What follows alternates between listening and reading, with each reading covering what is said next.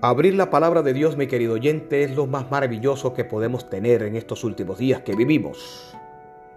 Es la verdadera Eucaristía, estudiar la palabra de Dios. Así que un cordial saludo, participar de este gozo de la verdadera Eucaristía, que es abrir la palabra de Dios, escucharla, entenderla, creerla y obedecerla. El tema de hoy, mi querido amigo, se titula Estupor antropológico.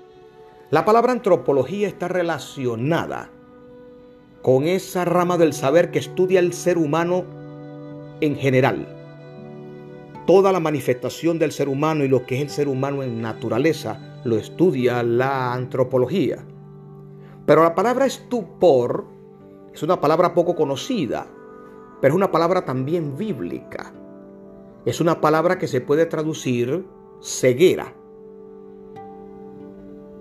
El profeta Isaías la usó para los dirigentes de Israel. También los autores del Nuevo Testamento usaron la palabra estupor. La usó el Señor Jesucristo en muchas ocasiones. Referido a la ceguera espiritual, sobre todo de los dirigentes del Sanedrín, los dirigentes de Israel en la época del Señor Jesús.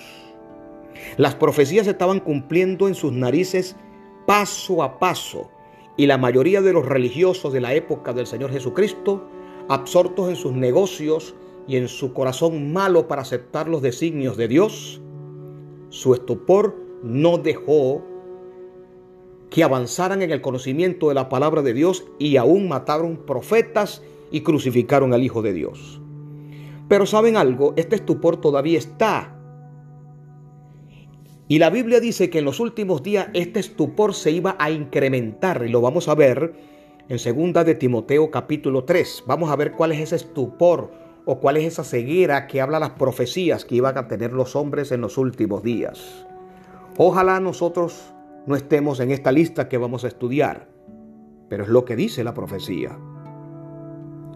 Dice el versículo 1, también debes saber esto que en los postreros días vendrán tiempos peligrosos. Vea mi querido oyente, aquí dice tiempos peligrosos.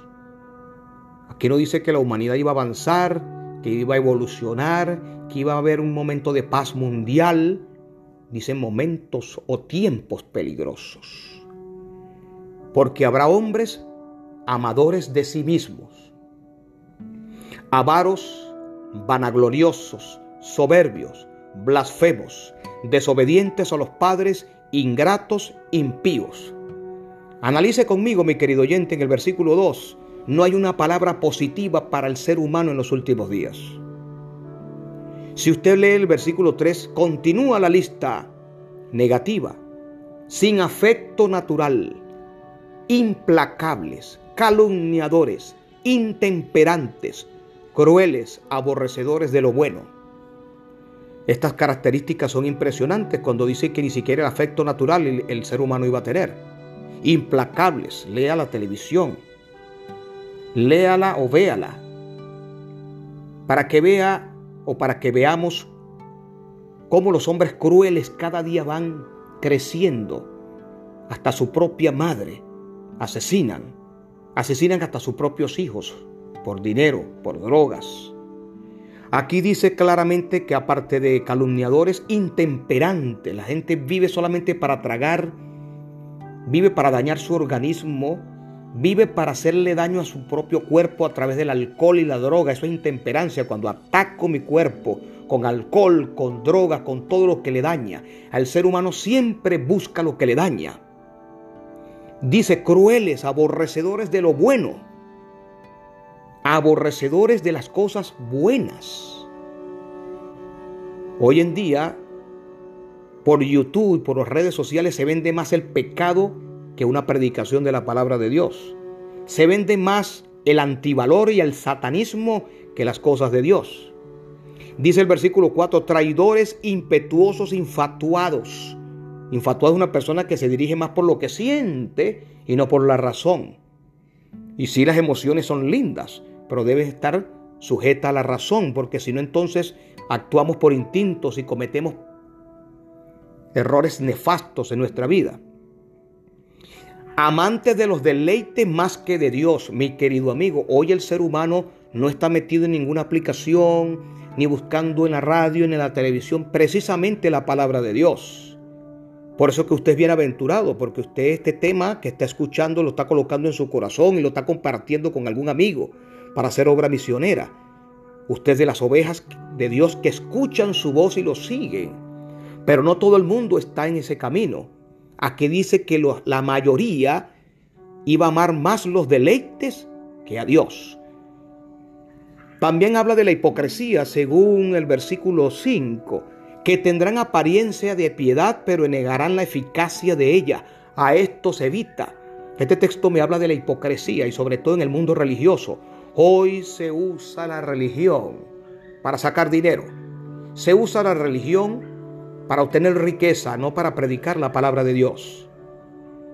Pero no significa que la palabra de Dios haya muerto. Dios tiene sus hijos Dios tiene su pueblo que predica, pero una gran mayoría se está usando hoy la religión para engañar. Y aquí está profetizado que esa apariencia de piedad iba a venir. El apóstol dice aquí, evítalos, aparta de ellos.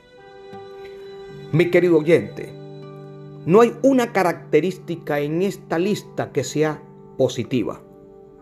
Hoy las universidades están engañando a muchos al decir que el ser humano es bueno por naturaleza, que el ser humano tiene algo bueno dentro de él, que este mundo va a cambiar con la educación, con la evolución. Mi querido amigo, la Biblia no me presenta al hombre evolucionado, la Biblia me presenta al hombre caído y destruido por el pecado. La Biblia dice que el corazón del hombre es sujeto a la maldad, es traicionero. La Biblia le llama en Juan capítulo 3 a todo este proceso que el hombre necesita, se le llama el nuevo nacimiento. Usted necesita un nuevo nacimiento, necesita un milagro de lo alto, necesita que la influencia de Dios venga sobre ti y te haga nacer de nuevo, porque de resto vas a estar metido en esta misma lista que dice aquí que no hay una característica positiva para el ser humano. El ser humano por naturaleza no es bueno, por naturaleza es pecador, tiene en su corazón un daño que ha hecho el reino de las tinieblas. Y ese daño, si la persona no se arrepiente y busca un nuevo nacimiento del Espíritu, su corazón va a seguir siendo malo y así morirá.